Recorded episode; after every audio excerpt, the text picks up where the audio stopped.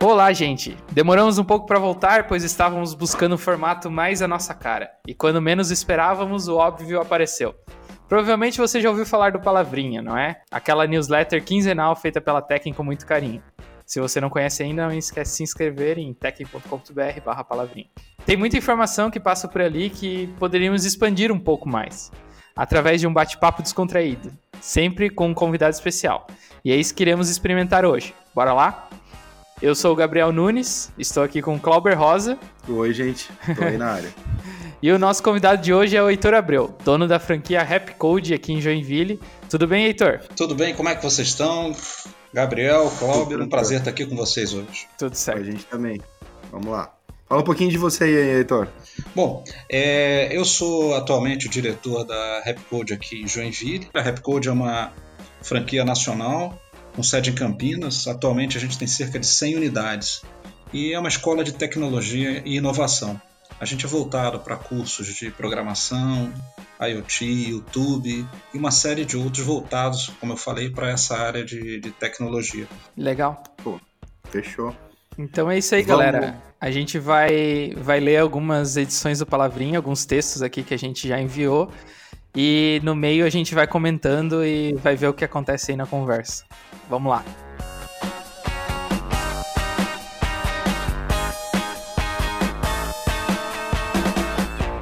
Primeiro é assim, eu, uh, eu vou essa leitura imaginando uh, a Flávia escrevendo, né? Então, só para todo mundo saber, geralmente quem faz o, a, a, a, composição das palavrinhas é a nossa maravilhosa redatora Flávia. É, e eu não sei se eu vou conseguir né, transparecer toda a emoção da escrita, mas vamos lá. O título é assim: Filho, você está passando muito tempo no celular e isso não é bom. Eu sou daquelas pessoas que acordam de manhã e a primeira coisa que faz é ver se o celular tem notificaçõezinhas, se é que essa palavra existe. Uhum. Aparentemente isso não é muito legal, não. Não é de hoje que vários especialistas têm alertado sobre os vícios em redes sociais e celulares. O próprio Tim Cook, né, da empresa que vale um trilhão, já afirmou que não deixe seus sobrinhos usarem as redes sociais. É, tem até uma matéria né, que saiu sobre isso, tal, até, quer dizer, né, trabalho numa empresa que tem uma tecnologia para isso, como assim e tal. Rolou aí um, uma treta, mas não é isso que a gente, não é sobre isso que a gente vai se aprofundar. É, e aí a sequência disso, é, que aí fala um pouco mais tecnicamente, o segundo parágrafo ali é: eu não consigo parar de olhar para o meu celular. E aí diz assim: você não está sozinho. É assim que começa um baita vídeo, que depois a gente vai deixar aqui no link do podcast, que mostra que os celulares foram planejados para que você realmente fique viciado neles. O efeito puxar para atualizar, presente em muitos aplicativos, por exemplo, foi inspirado nas máquinas de caça-níqueis. Alguns dos gigantes do Vale do Silício já se ligaram e estão tomando as devidas providências, como é o caso do Instagram, que, né, acho que alguns meses atrás aí trouxe aquela atualização que, né, tenta né, deixar com que o usuário use menos o aplicativo. Basicamente, a gente tem dois problemas aqui, ou duas realidades. E, e aí? Como é, que, como é que a gente convive com isso aqui? O que tu tem a dizer, Heitor? O que, que tu acha desse comportamento? Bom, é, eu acho que é um, é um comportamento esperado né, numa sociedade que eu chamo de hipertecnológica. A gente tem uma uhum. enorme dependência hoje em dia da tecnologia, então, é, uhum. primeiro, eu acho que faz parte. O segundo ponto é que realmente a gente tem que tomar muito cuidado para não, não transformar a nossa presença nessas mídias em algo tão constante a ponto da gente se esquecer da interação social. Né? Eu penso Perfeito. muito nisso. Uhum. Sim. É. E, a, e acaba que eu, por exemplo, sou uma pessoa. Acho que até já, já falei isso em outro podcast. Que eu, por exemplo, desativei todas as notificações, assim, pelo menos a, aquela de ficar na tela principal, assim, eu não tenho, só se eu abro meu celular para olhar. Mas é que é. Eu acho que causa sempre uma ansiedade, né? Fica aquela pressão de tu tem que responder ali rápido, porque porque tá vendo aquela notificação, assim, né? Eu não sei se vocês também têm esse problema. Tenho. E até desse vídeo que eu falei ali que tá no link, teve alguns pontos aqui que assistindo que eu achei bem bacana, só pra ilustrar melhor, né? Foi feito por aquele canal Voxel, tem uma linha ali editorial chamada By Design. Fala um pouco sobre né, é, a parte técnica, conceitual, estratégica por trás. Então eles evidenciaram coisas assim como tipo o uso do vermelho nas notificações, né? Que eles até fizeram um teste colocando uma notificação com uma cor azul bebê tu não, tu não reage da mesma forma que tu vê a notificação vermelha, por exemplo. É, e aí a solução para isso é, cara, se tu quer diminuir a tua ansiedade, bota a tela em todo, todo o sistema operacional em preto e branco tu já vai reduzir pela metade, né? É, outra coisa ali que foi salientada, né? O scroll infinito, né? Que basicamente tu fica ali e tu vai rodando e tu vai rodando e aquilo não tem fim. Então é uma técnica realmente feita para tu se aprofundar sem um limite, né? A própria ideia do player automático hoje em dia, seja no YouTube, no Netflix, também, também traz isso como um, né, um, uma, um engajamento contínuo, né? Então, isso que o Gabriel comentou ali, é, seja as notificações que estão na tela é, né, antes de ligar ali, né, na Notifier mesmo, ou dentro, é, com aqueles ícones de, de números de mensagens, isso causa uma frisão, isso causa uma necessidade de tu ir lá e zerar aquela notificação, né? Ou limpar é. as notificações. E, e, adotar essas estratégias talvez seja uma forma de tu ficar menos ansioso. A gente tá falando aqui como adultos, né? Pensa em adolescente, criança, é, que já estão crescendo com isso, porque eles nem estão aprendendo a lidar com isso, já crescem com isso, né? E eu não sei para onde que, que a gente vai nesse cenário aí. É, eu, eu, eu acho bem interessante esse ponto que vocês colocaram das crianças, né? Que é o. Nós trabalhamos, como vocês sabem, com crianças e jovens, né? E uhum. é, é sempre importante salientar, na nossa opinião, dois pontos, né? O primeiro diz respeito à segurança na internet. Já que a gente está falando de criança, pode parecer Sim. um assunto é, marginal a esse que nós estamos falando, mas não é, né? É, tem tudo a ver uhum. com, com, o que a gente está falando, pelo menos na minha opinião. A gente educar as crianças Sim. também a tomarem cuidados básicos na internet, nas mídias sociais, não revelarem suas senhas, antes de postar alguma coisa, de colocar um vídeo, mostrar para o pai, para a mãe, para o responsável, para um adulto, enfim, que possa orientar uhum. se aquele vídeo, aquela fotografia adequada, se aquela frase é adequada, né? Isso é muito importante. E no que tange ao tempo das crianças utilizando o celular, também é muito importante, né? Que, que os pais é, olhem isso com muito carinho, para que eles não percam, né? O que eu, eu sempre brinco, né? O, o, a maior característica nossa, né? Que é ser humano. A gente fazer Sim. interações sociais, né? Sem se angustiar com isso, sem olhar ali os tracinhos azuis e achar que não estão respondendo a gente, a gente lembrar que às vezes a pessoa não respondeu na hora, porque ela está fazendo uma outra atividade, está numa reunião, está numa aula, né? Eu acho que é, isso aí é também verdade. diminui um pouco a nossa sociedade. A gente pensar dessa forma, né? Até ali no texto do Palavrinha a gente fala, né, do Tim Cook em relação aos sobrinhos deles e dele. E ele fala muito sobre isso, né? Da exposição que a criança pode estar, né? Da questão não só de uma exposição agressiva, né? Seja sexual ou, ou sobre, sei lá, né? É, questão de, de violência, mas a própria a, a, violência que eu digo, né, explícita em vídeo e afins, mas a própria questão do comportamento agressivo, né, do, dos haters e dessa, dessa cultura de é, tudo imediato, tudo agressivo, tudo polarizado. Então, se ela já cresce nesse cenário, ela vê muito disso, ela, ela vai acreditando que aquilo é normal, né? Uhum. É, eu uso até o exemplo do meu filho, assim, que tento estar tá ali ensinando ele a usar sem estar tá realmente proibindo, porque é aquela questão, se a criança é proibida em casa, ela vai na casa de um amigo e, cara, a questão é que, cara, tem coisas que tu não vai poder ver, porque. Não, e não é só no cunho sexual, é em vários outros, assim, né? Então, antes de tu perguntar pro Google, preferencialmente pergunta pra gente, né? Uma dessa. isso fica mais fácil. E, cara, a gente, a gente consegue ter uma, uma relação boa com isso, assim, mas eu vejo muita criança aí que às vezes os pais não têm contato com isso, sabe? Tem o celular, meu, é tudo liberado, assim, não tem critério nenhum. É. E às vezes falta uma aproximação do interesse dos pais e entender um pouco isso. Não é, na, não é uma questão tão técnica, é mais de aproximação mesmo, né? De o que, que tu tá vendo, né? o que, que tu viu semana, que canal de YouTube que tu tá assistindo, pra dar uma, uma condição melhor aí na, né, nesse comportamento que às vezes a gente não tem como estar tá o tempo todo próximo, né? É. É, e até esse texto aí do que fala sobre o Tim Cook ali, me lembrou do, de um outro texto também que eu li, que falava bastante que os próprios criadores, tipo, os, os CEOs e, enfim, as pessoas que trabalham em grandes redes sociais ou trabalham, os diretores da Apple, os diretores do Facebook, eles querem colocar os filhos dele em escolas que não tenham telas. Eles querem que todo mundo Sim. fique fora das telas, porque até tem várias pesquisas que falam, né, que as crianças têm problemas de desenvolvimento se elas estão olhando as telas desde o início, assim.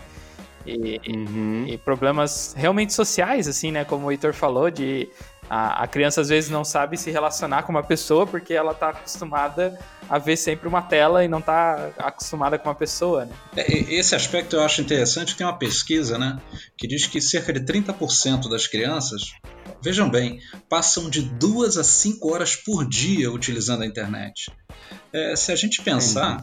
É, é, é, um tempo muito grande. E eu gostei do que você falou no que, no que diz respeito à parte de não ser técnico. Esse, esse tempo poderia também ser usado, óbvio que é importante usar tecnologia, usar a internet para adquirir conhecimentos, mas também a gente pode utilizar para aproximação dos familiares. Por exemplo, o pai, mãe pode perguntar, filho, o que, que você está vendo agora na internet?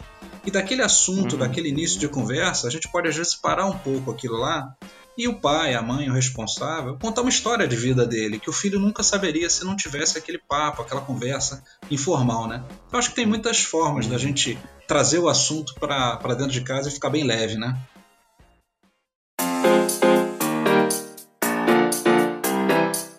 Contato humano é coisa de burguês. Aproveitando que a gente está falando de tecnologia e malefícios, isso é bem Black Mirror. Na verdade, até combinou nessa né, introdução, porque... Eu pensei nesse seriado aí. O próximo conteúdo dessa news vai falar sobre o capitalismo e sobre como a definição de riqueza muda ao longo dos anos. Não dá para negar que a experiência de viver está sendo cada vez mais por, mediada por telas. É por isso que aprendemos coisas, nos relacionamos, pagamos contas, trabalhamos, enfim, vivemos. Afinal de contas, telas são baratas e tornam as coisas mais baratas. Substituir pessoas por telas, seja em uma sala de aula, um consultório ou um aeroporto, reduz custos consideravelmente. Aqui é um, uma justificativa, né? Por que, as telas estão ganhando tanta uhum. projeção, né? E talvez seja por isso que ter dinheiro já não é mais a mesma coisa que há alguns anos. Quando estar sempre conectado e ter os melhores gadgets do momento era sinal de riqueza e poder. Por muito tempo, as telas foram dominadas pelas elites Agora, evitá-las é um símbolo de status. E isso leva a um outro fenômeno curioso: o contato humano está se tornando um luxo. À medida que mais telas aparecem na vida dos pobres, mais telas estão desaparecendo da vida dos ricos. Quanto mais rico você é, mais gasta para ficar longe delas. Como aponta Milton Pedraza, diretor executivo da Luxury Institute. Ricos têm preferido investir com experiências humanas e reais. De acordo com uma pesquisa da sua empresa, gastos como viagens de lazer e jantares em restaurantes têm superado a aquisição de bens materiais. Isso aqui também acho que justifica bastante aquela queda na venda de iPhones, né? Eu acho que a, a Apple está meio uhum. preocupada com isso e por isso até está investindo muito mais em serviços, né? Os pais de crianças ricas querem que elas brinquem com Lego, enquanto as crianças pobres são estimuladas a montar blocos em um tablet. No Minecraft, no caso. Né? Isso porque jogos físicos são caros e o tablet traz toda uma infinidade de entretenimento para acalmar até a criança mais agitada. Acontece que uma criança que cresceu construindo uma casa no Minecraft muito provavelmente não vai conseguir montar uma usando blocos de verdade. De acordo com um estudo sobre desenvolvimento cerebral feito com mais de 11 mil crianças e apoiado pelo National Institute of Health, Crianças que passaram mais de duas horas por dia olhando para uma tela obtiveram pontuações mais baixas em testes de raciocínio e linguagem. Esse mesmo estudo descobriu que os cérebros das crianças que passam muito tempo nas telas são diferentes. Em algumas delas, há um afinamento prematuro do córtex cerebral. E mesmo assim, em algumas cidades dos Estados Unidos, essas telas estão sendo inseridas em salas de aula, buscando substituir a dinâmica tradicional do aprendizado por laptop e tablets. O argumento que eles usam é que esse processo prepara melhor a criança para o futuro, construído através das telas. Aqui eu quero só fazer um, um, um, comentário de um, de um evento que a gente acabou participando lá em São Paulo, um evento criativo chamado PEF, né? E tinha uma palestra lá é, uhum. de uma galera bem, bem inteirada, assim, tanto em legislação como em comportamento, é, falando sobre questões de comportamento da, das crianças no YouTube, questões de regras e, e afins. E teve um ponto que eles trouxeram de um estudo que eu achei bem interessante, que conecta muito com esse texto, que eles fizeram uma experiência assim, eles ensinaram um idioma para um grupo de crianças com um professor presente, né, de forma no mesmo ambiente ali. E um outro grupo de crianças, eles ensinaram esse idioma um professor é, remota, né, remotamente através de uma tela, de um vídeo. E ambas aprenderam, tal, né? Tiveram seu aprendizado. E depois de alguns anos, né? Onde terminaram os estudos, e eles pronunciaram esse idioma é, as crianças que tiveram aprendizado presencial, através de alguns dispositivos, né, é, perceberam que, é, como é que eu vou dizer, é, que sinalizaram é, visualmente ali no cérebro algumas regiões é, rapidamente, assim como, como um aprendizado mais latente, né? E o outro grupo de crianças que tiveram um aprendizado remoto não teve reação nenhuma ali naquela área cerebral. Então, o que, onde eles concluíram é que certos aprendizados ainda se fazem muito mais ricos, né, e, e, muito mais intensos ou mais marcantes com a presença do humano, com a troca, e que remotamente, nesse caso, é, acaba tendo essa, como é que eu vou dizer, é, essa, essa pouca potencialidade aí. Não sei, Heitor, tu, o que que tu, o que que tu acha sobre isso? Eu, eu, eu sempre penso o seguinte, né, quando a gente conversa sobre tecnologia, acho interessantíssimo esse assunto. Primeiro, né, que é inegável, né, que a tecnologia é uma realidade. Então a gente não tem como fugir da tecnologia, eu sempre falo isso. Que a gente, na minha opinião, a gente tem que saber equilibrar, né? Sempre o uso da tecnologia com as nossas atividades estritamente ou inerentemente humanas. Eu sempre fico hum. preocupado de a gente não perder é, a nossa maior característica, né? que é ser humano, ter empatia, amar as pessoas, conversar, trocar experiências. Isso eu acho que é fundamental. E se a gente olhar para esse lado aí que você tocou, que foi, foi bem legal sobre ensino, né? É, obviamente, telas, programas, softwares, enfim, todos esses gadgets que estão aí são muito importantes, facilitam a nossa vida, não resta dúvida. Mas a gente não pode achar que isso vai substituir o contato humano. Eu acho que essa é uma grande preocupação filosófica, né, vamos dizer assim, que uhum. nós temos que ter nesse mundo hipertecnológico. Sim, sem dúvida. Sim. É, parece que é uma é aquele esquema da tecnologia, ela vem para melhorar a nossa vida, mas ao mesmo tempo a gente fica olhando para como vai ser o futuro e fica preocupado também se realmente aquelas histórias do Black Mirror realmente vão acontecer, né? É, aquela do, do cara que. A, a, a mulher que. Por exemplo, aquele episódio lá, né? Que a mulher. O marido morreu e daí ela consegue fazer uma, uma um software que imita a voz dele, e daí ele começa a conversar com ela, depois ele vira um, um robozão lá, um boneco que é o, é o marido dela que faleceu. Isso é muito. Parece que não é realmente humano, né? Parece que não é. E eu acho que isso acaba. Sempre que a gente está mal, né? A gente precisa de outra pessoa para ajudar a gente. Não é, não é internet, não é. Não é, sei lá, tu mesmo que vai sair do, da onde tu tá se sentindo mal. Tu precisa de outra pessoa para te dar uma ideia, sim, assim, sim. trocar uma.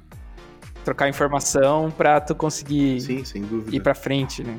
É, eu, eu, você falou aí do, do seriado Black Mirror, eu lembrei daquele filme Her, né? Ela, em que tem um personagem que é um escritor, né? Se não me engano é Theodore, o nome dele, e se apaixona por uma voz que se chama Samantha, né? E na realidade é um, é um, grande algoritmo, né?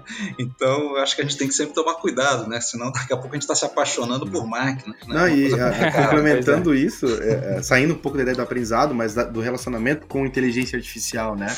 É, a gente até acabou falando isso num outro podcast, mas aqui eu, eu, eu, vou citar um jogo que eu acabei de jogar chamado Detroit Become Human, que basicamente é, a sociedade está num nível já evoluído que é, criaram-se androids para várias funções, né? Desde funções domésticas, funções é, militares, e, e ali cria-se um, um, um, embate filosófico do quão é, evoluído tá esses androids ao ponto de eles questionarem a função deles. E o próprio jogo, né, te coloca na pele de escolher, assim, né, pô, mas eu, é, tu é uma máquina mesmo, tu vai querer ter o teu direito de liberdade, propriedade, então eles elevam isso muito, muito à frente do, do tipo, será que mesmo que uma máquina pode ter essa consciência ela pode ter essa sensibilidade humana. E, e, o jogo traz isso de uma forma bem interessante, assim, né? Porque a gente, ah, um joguinho de videogame. Não, mas é, é, é como, mais como se fosse uma série interativa, assim, né? Tem algumas funções ali bacanas de se jogar, mas ele traz essa, essa provocação, né? Que começou com o filme Her, que era só, era só a voz, era só o algoritmo ainda não tátil, mas a partir do momento que tu coloca, botar interações, né? Pensa numa. Ah, o próprio último episódio do Black Mirror lá com aquela bonequinha da Miley Cyrus também, né, não é um, não é um Android ah, com braços, todo né, humanizado, mas já é um início de interação onde a criança vai ficar brincando com aquele boneco ao invés de interagir com outra criança, ou né, ou tá numa área aberta, ou tá é, em contato com a humanidade dela, né? A tecnologia, quando interfere nessa, né, de uma forma muito agressiva, né, nesse contato, assim, acho que artificializa demais e tu perde mesmo o senso, né? Então, enfim, é, daria pra gente falar bastante sobre isso, mas eu acho que. É, só hum. para só não deixar passar, Cláudio, assim me veio a, a, a, a, lembrança, um filme hum. assim para mim foi icônico. Eu talvez pela minha idade, né, eu já tenho 51 anos. É 2001, Uma Odisseia no Espaço, que já falava, né, dessa relação, se não me engano era Hall, né, o, a inteligência artificial, né, daquela nave espacial e, e da interação dela, né, com, com, com os astronautas a ponto de equivocadamente levar, inclusive, é, a quase a, a, missão dar errado. Na realidade, ela acaba dando, né? Não vou cometer um spoiler aqui exatamente o que houve, mas é, é importante que, que, esse filme não tem esse. esse filme ele, ele, ele foi feito na década Sim. de 1960 Sim. e já se falava nisso, né? Dessa desse problema da interação, né? Primeiro, é, eu acho que o filme deixa bem claro, né? Que a tecnologia é fundamental, que é fundamental a gente conhecer, como uma preparação até para o futuro profissional nosso. Isso eu acho que não resta dúvida. Sim. No entanto, também é fundamental a gente é não se esquecer do lado ético, moral, filosófico uhum. dessa interação, né? E esse filme uhum. eu acho que tem muitos anos, mas ele já trata sobre isso. No início, a internet trazia uma premissa muito boa: ser acessível para todos da mesma maneira, independentemente da sua folha de pagamento. O Facebook que você usa é o mesmo que o próprio Mark Zuckerberg usa, a não ser que ele seja mesmo reptiliano. Agora, passar muito tempo em redes sociais está se tornando algo parecido com fumar ou tomar muito refrigerante. Gente muito rica faz isso com bem menos frequência, porque seus corpos são templos. Mas esse detox digital não é a mesma coisa que comida orgânica, por exemplo. Há um esforço por parte das empresas para que você passe mais tempo olhando para as telas. Existem neurocientistas e psicólogos que criam mais e mais artifícios que te prendem ali. E ao mesmo tempo, as pessoas que comandam essas empresas fazem esforços e, e investem dinheiro em ficar longe das telas. A grande diferença está no fato de que o contato humano, ao contrário de muitos artigos de luxo, não é algo desejado por todos. As pessoas fogem para as telas como fogem para as comidas processadas e promoções de fast foods. É rápido, é barato e funciona. Você não pode viajar para a Tailândia, então assiste aos stories do influenciador que está por lá. E responde o e-mail do cliente tarde da noite porque não pode se dar ao luxo de ficar longe do trabalho e perder sua fonte de renda. No fim das contas, tudo continua a mesma coisa. O de cima sobe e o de baixo desce. é. Aí tá Aí eu acho que, de novo, lembra um outro episódio do, desse, dessa última temporada do Black Mirror, que não foi lá aquelas coisas, mas traz um, um pseudo Zuckerberg é, fazendo um retiro de detox, acho que iam ser 10 dias, e interrompem ele lá, lá não vou dar um spoiler, uhum. mas é, interrompem é, esse processo de reclusão aí por um, por um motivo. E, e tu vê que, que o próprio né, criador da tecnologia tá buscando é, até porque ali dá a entender que perderam o controle e ele já não concorda mais né, com essas vertentes. Ele busca sair disso, né? É, ficar um pouco fora desse ambiente. E, e querendo ou não, esse comportamento aí de quem tem um poder aquisitivo maior é, mostra que tem algumas coisas aí que não estão muito boas, né? Eu não sei, ou estão meio fora de controle mesmo. É, eu, eu, eu tô me lembrando aqui você falando, né, sobre é, neuropesquisadores voltados para essa área de manter as pessoas mais tempo nas telas, né? Eu acho que a gente sempre viveu isso aí de uma forma ou de outra. Né? Eu, eu, lembro que na década de 1980 foi o grande boom das uhum. televisões coloridas. E também foi o boom das grandes propagandas né, que buscavam manter a gente em frente às telas de televisão, no intervalo dos filmes, é, telejornais, etc. Né? E a gente tinha que falar com as crianças, ó, menos tempo na televisão, depois das 9 horas da noite vamos desligar a televisão. Hoje a gente é. manda desligar o celular, o WhatsApp, uhum. enfim, o Instagram. É, eu acho que isso também é um pouco cíclico, né, da nossa, da nossa vivência. Mas eu concordo no que diz respeito a, a às vezes a gente precisar fazer uma espécie de detox né, tecnológico. Eu, por exemplo, eu adotei, eu, eu tenho dois celulares, né? Eu adotei a seguinte prática. A partir das 23 horas até as 8 horas da manhã seguinte, somente telefones de emergência eles tocam, né? Os demais eles ficam no modo hibernação. É, é importante para a gente ter uma, uma boa noite de sono, para a gente parar para fazer uma leitura, para conversar com os nossos familiares, para pensar, né? Porque é uma coisa que a gente tem feito cada vez menos, na minha opinião, né? refletir sobre o mundo, sobre a vida, né? sobre quais os nossos próximos passos, porque a gente entra, como você falou muito bem aí nesse texto, né? a gente entra naquela ideia que é tudo automático, está próximo da tela, a, a, tela tem resposta para tudo, e na verdade, às vezes, é, essas respostas estão dentro da gente, né? Sim. É, e é, é, no fim é aquela busca que eu acho que o nosso cérebro ele tá sempre buscando um prazer rápido, né? É, o prazer da comida, o prazer do sexo, o prazer do, do descansar e ficar sem pensar em nada. Tipo, sei lá, às vezes eu gosto de ficar no YouTube vendo vídeo de, de gameplay de Fortnite, porque eu só quero ficar sem fazer nada mesmo, assim. E, e às vezes é isso, né? A gente tá tão esgotado também de trabalhar tanto que e as redes sociais encaixaram bem no mesmo tempo, assim. E elas são um refúgio do nosso cérebro para tipo ter um prazer instantâneo ali. E, e a tela tá ali, é rápido, é fácil, é, é simples e é isso. Só vai lá e acontece. Por isso que a gente tem que sempre ter esse cuidado, ter essa conversa. Eu acho que o tema sempre é bom trazer o tema, né? Porque a pessoa só vai aprender que isso é ruim se ela ouvir Sim. falar, né? E, e é isso. E daí é cada vez mais discutir sobre isso para resolver e, e, e, tentar melhorar a vida de todo é, mundo. É, criar um consciente coletivo, né? Que não é uma coisa de, ah, vocês estão viajando, pô, a internet é super bom, é super legal. É legal, né? Como a gente fala, a internet pro bem, assim, né?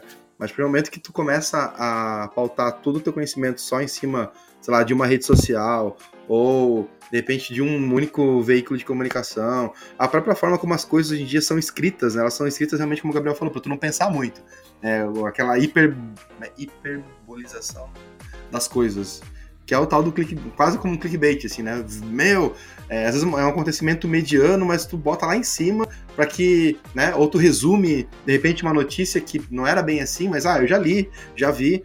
Então, esse aprofundamento não existe muito mais, né? Porque tudo, como tu falou, eu preciso rápido, eu preciso é, de forma prática, eu não quero ler muito texto, e, e aí é que a gente peca nessa questão de poder trocar ideias, né? Porque, tipo, ah, eu já vi isso aí. Eu, eu me lembrei de outra coisa, né? É aí que Sim. entram as fake news, uhum. né? Pelo fato da gente estar tá tão direcionado, estar tá tão focado em resolver o problema, até o problema de uhum. obter informação muito rápido, a gente pode né, se deparar com, com, uma fake news e acreditar que aquilo é uma realidade quando não, não é uma realidade. Aí eu chamo isso de bolha, né? E a gente começa a construir a nossa bolha Sim. particular, né? E isso não é, não é tão bom, né? Vamos ser sinceros, né? É preciso que a gente amplie o conhecimento. E aí vai o lado bom né, da internet, que ela possibilita essa ampliação de conhecimento, mas tem que ser bem usada, né? Eu sim, sempre penso sim, dessa forma. É, tu pensar que antigamente, antes de ter né, essa rede social aí que é bem famosa, é, por exemplo, eu tinha, eu tinha o hábito de procurar algumas notícias né, ou conteúdos construindo uma, né, uma, uma corredoria própria, com feeds próprios, eu em sites diferentes tal. E eu entrava, é, digamos, na internet através do Google, assim, ou de outros sites. E eu acho que hoje uma grande parte da população, ela, para ela, tipo, eu entro na internet a partir do Facebook, por exemplo, né? Tipo, eu consumo tudo a partir dali. Né? Ele, não abre, ele não é, é acostumado a abrir um outro browser, pra, uma outra aba para procurar alguma coisa que não seja a fonte raiz ali daquela rede social. Então tem gente que entra na internet, entende a internet como Facebook. É bem isso mesmo, assim, é, é curioso, espantoso, porque talvez até essa educação do uso, né, e do acesso, que poderia, sei lá, ser uma matéria dentro de uma grade curricular aí de ensino básico, não existe, né? Então, e é um, querendo ou não, é um comportamento que hoje em dia tá em todas as classes, em todas as idades, e meio que todo mundo aprende bom, se tiver um privilégio de alguém que conheça, né, numa uma família que a pessoa né, é mais adepta tal, beleza, se não, tu vai aprender, né, ou a criança, ou o adulto vai aprender do jeito que ele, que ele tem acesso ali mesmo. Uh, Heitor, mais uma consideração sobre esses, essas duas pautas que a gente trouxe aí, antes de a gente ir para o último quadro? É, é, a respeito dessa, dessas duas pautas aí, eu acho que elas se ligam, né? Eu acho que ficou é, é bem interessante. E eu sempre, para encerrar, entre aspas, essas duas pautas, é, lembrar que a tecnologia ela é amoral, uhum. depende da gente. Então eu, eu acho que é sempre um equilíbrio né, do que a gente tem na tela à nossa disposição e do que a gente realmente pode fazer. É só não esquecer que a decisão, no final das contas, está com a gente. Né? A gente olhar aquilo lá, se aprofundar, não se aprofundar porque não vale a pena e não se deixar tomar né, por todo esse mundo hipertecnológico. A gente sempre tem que estar, tá, no meu entender pelo menos, focado na interação social também. Né? É lógico que no dia a dia a gente é por uma força até de profissão. Né? Eu adoro tecnologia, por exemplo, estou sempre me atualizando, estou sempre ligado na internet, enfim. Mas eu também não me esqueço de dar minha caminhada, por exemplo, final de semana, para olhar a natureza, né? até para ver se está tudo é certinho. Verdade, é verdade. Ô, Gabriel, alguma consideração final para a pauta aí?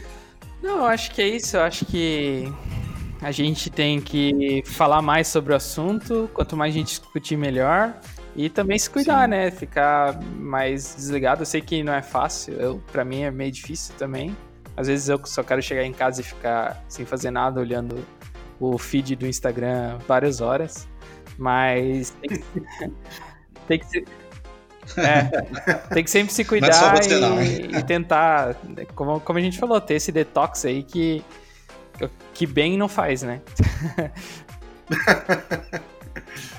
Bom, é, ok, então a gente encerra por aqui. A gente vai para um último quadro mais rápido, mas acho que sempre muito válido, que é o Tech Indica.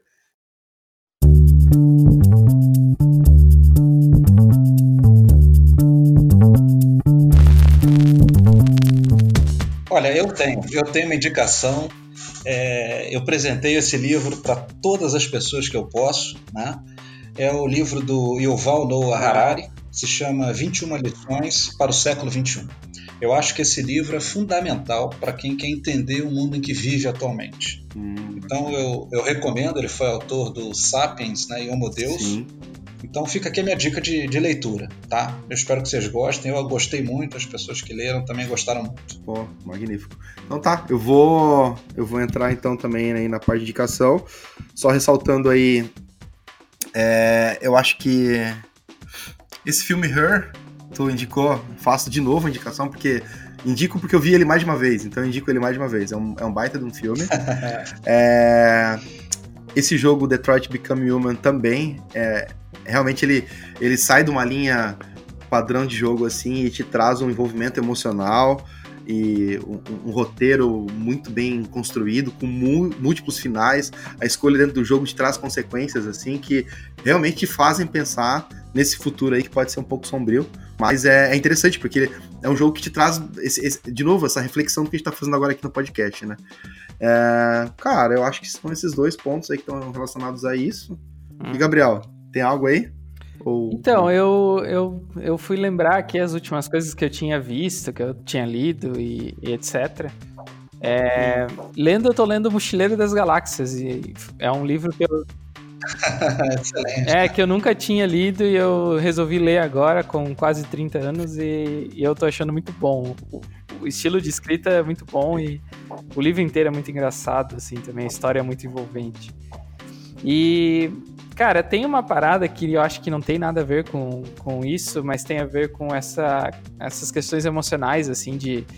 É, que a gente. É, essa ideia da síndrome do impostor, de não acreditar nas nossas ideias, de não, não ir lá e fazer as coisas, que é um documentário. Não é um documentário, é uma, é uma palestra. No, tá no Netflix, é de uma mulher que ela já fez um TEDx bem famoso. E é a Brené Brown. E o nome do, do, do, da palestra é The Call to Courage, que deve ser tipo um chamado para coragem, alguma coisa assim. E é bem legal, assim, que ela. ela eu, eu até vou, vou, vou falar uma verdade aqui, que eu dormi um pedacinho. Mas, mas, mas, não, não é mas isso é. Mas não é culpa dele, é que eu, eu, eu sempre durmo. É muito trabalho. Não, não, o Gabriel sempre dorme em qualquer filme, ele fala isso pra todo mundo. É, eu sempre durmo. É, eu sempre tô cansado, eu sempre durmo. É, mas é. Tem que ver de manhã esses filmes, né? É, pois é. É bem, é bem legal porque ela fala bastante sobre uma pesquisa que ela fez. É, eu acho que ela fala sobre o. Ai, esqueci. Peraí, deixa eu dar um Google aqui. Brené Brown. é que ela tem um. Olha aí, ó, virou a internet aí.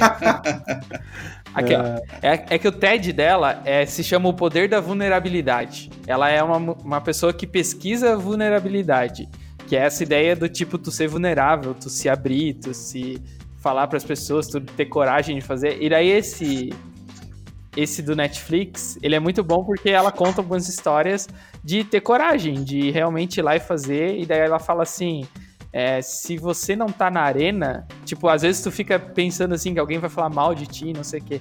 E daí é só tu pensar, se essa pessoa não tá na arena contigo, porque tu tá na arena, tu tá se expondo, tu tá lá no, no meio se mostrando para todo mundo. A pessoa não tem o que fazer, ela tem que descer na arena para ela estar tá no mesmo nível que você e poder falar, assim. E é muito bom, é bem é, encorajador, assim. E eu acho que vale a pena todo mundo assistir. E é isso. Pô, ah, e, e, tem mais uma coisa também. Eu tenho que indicar a newsletter que eu, que eu tô fazendo agora. Tô, tô fazendo a curadoria da. É, o nome é Shift Happens. Ah, na verdade, nem tem link para se inscrever, mas eu vou criar um. Entra em. Cria agora, vou criar agora esse link. Vou, vou criar agora. É, o, link, o link vai ser Shift Festival, Shift de mudança, né? Ponto .cc uhum. barra news. É, lá okay. vai, Muito bom. vai redirecionar você para newsletter Shift Happens. E toda semana eu vou tentar mandar uns links legais que eu encontro aí pela internet, que a internet no fim é legal. E, e tem muito, muita coisa lá sobre criatividade, inovação, enfim, é, coisas, coisas engraçadas. E é isso, fica a dica. Fechou. Show de bola. É isso então, gente. Heitor, brigadão mesmo pela participação. Com certeza, se tiverem outras pautas que a gente vê que é a tua cara, cara, você é sempre bem-vindo aí para novas abordagens, beleza? Beleza. Um abração para todos vocês aí e muita sorte aí. Parabéns aí pela iniciativa. Beleza. Obrigado, querido. Valeu, pessoal. Valeu, gente. Até mais. Um abraço.